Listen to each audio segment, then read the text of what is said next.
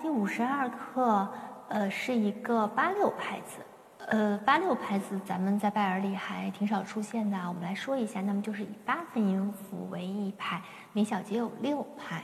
那么它这个六拍呢，是按前三个一组、后三个一组来分，所以它的重音会在这六拍的第一拍和第四拍上，这个很重要，就是一定要强调八六拍和四三拍的差别。不是说写成八分音为一拍就是八六，写成四分音拍就是四三，它的重音的位置是不一样的，就导致整个乐曲的韵律感不一样，这个非常非常非常重要。好，那个所以八六拍还有一个名字叫大二拍，就是我们把前三拍当成一大拍，后三拍当成一大拍。我们如果打分拍的话，就是一二三四五六，一二三四五六。那么如果我们打大二拍的话，就是一二一二，每一拍里面有三小拍。一会儿咱们带到曲子里面给大家讲，可能就更清楚了。这课主要就是在练习八六拍。那么右手它的位置还是在高音区的哆来咪发嗦。嗯，这曲子没有动过。然后左手呢是分解和弦，哆咪嗦和西瑞嗦，就是这两组分解和弦，这是非常基础的分解方办法。嗯，那么咱们现在先用八分音符当一拍，每小节打六拍的形式，给大家识一下谱子。这打分拍的办法呢，就容易弹的稍微慢一点，也就清晰一点。咱们八分音符当一拍的话。可以打一下一百一十二，嗯，差不多。咱们可以先把节拍器开到一百一十二的速度，八分音符当一拍。这里面啊，如果是小一点的学生，我多说一句，一定要让孩子们先算清楚这个拍子的比例。八分音符当一拍，那么四分音符是几拍啊？四分音符是二拍。那附点四分音符是几拍呢？附点四分音就是三拍。就这个一定要先数清楚，然后咱们再开始唱谱，再开始弹啊！从头开始。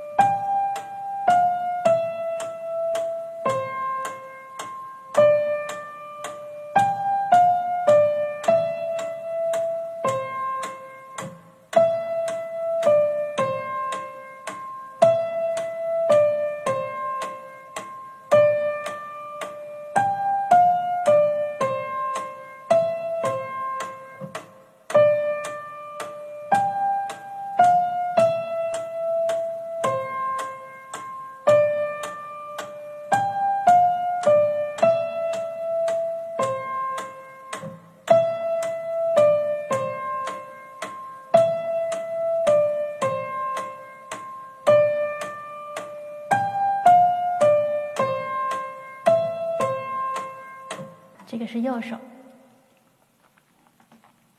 那么，咱们看看它的句子，还是每一行四个小节，那么就是每四个小节一句。然后它的连线也是这样画的，也是每一句稍微的收句的时候收轻一点就可以了。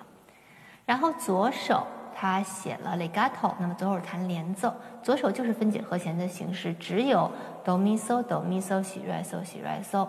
我就不从头到尾给大家弹一遍了，好吧？因为全都是重复，这个弹的意义不大。咱们就是注意哆咪嗦，然后到西瑞嗦的时候，稍微手往手手的位置扩张一点，就是西瑞嗦，然后缩回来就是哆咪嗦。就是因为这两个和弦就是用这样的指法，所以我们就用这样的指法来弹它就可以了，把它弹成连的。然后它是一个完全伴奏的地位，所以弹得很轻。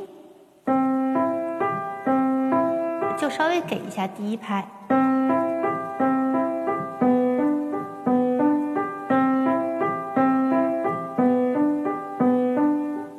就是在速度弹得快一点的时候，这个感觉是更容易出来的。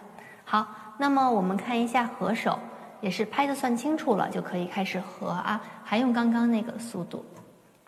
呃，大家会说为什么这个曲子好像前面啊，咱们就都开呃八十多识谱的时候开六十多，这个曲子要开一百一百一十二的速度来识谱，是因为它是八分音符当一拍，所以那如果换算成前前面的，比如说咱们用六十九的速度来识谱，那么那是四分音符当一拍，如果把它换算成八分音符当一拍，实际上就已经是一百三十八了，对吧？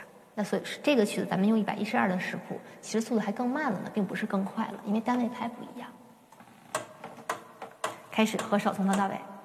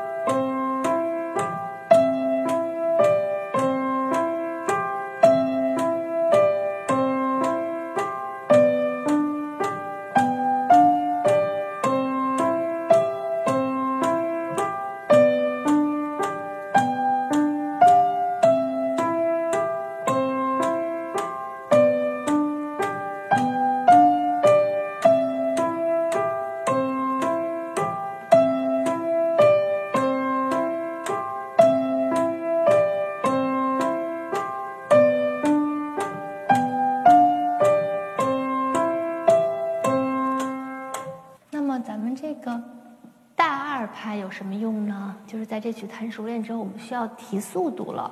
对于八六拍的曲子来讲，这个其实是一个难点，就是不仅限于这个曲子。就当你需要提速度时候，如果咱们比如说开到一百四五十、一百四十四啊或者一百五十二，到这个速度，它其实听着会特听着就会特乱，因为它太快了。有的时候你可能一琢磨。那个音就有一点没对上，就整个曲子听得特别乱。所以当再提速的时候，咱们一般就开始打整拍。打整拍的话，嗯，那就要乘以三。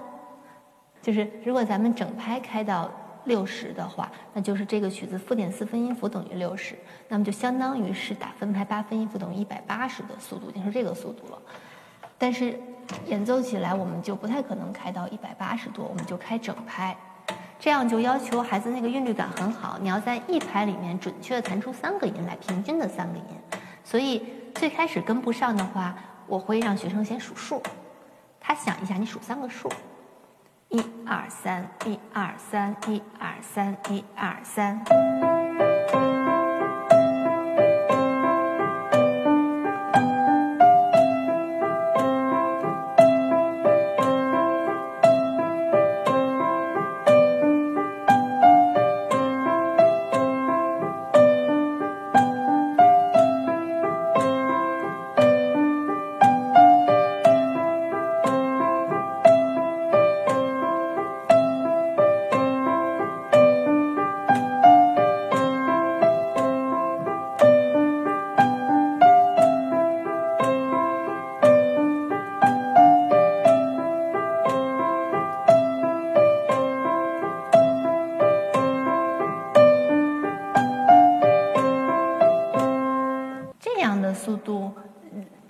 动起来就显得更好听了。但是这个对学生节奏感的要求是很高的。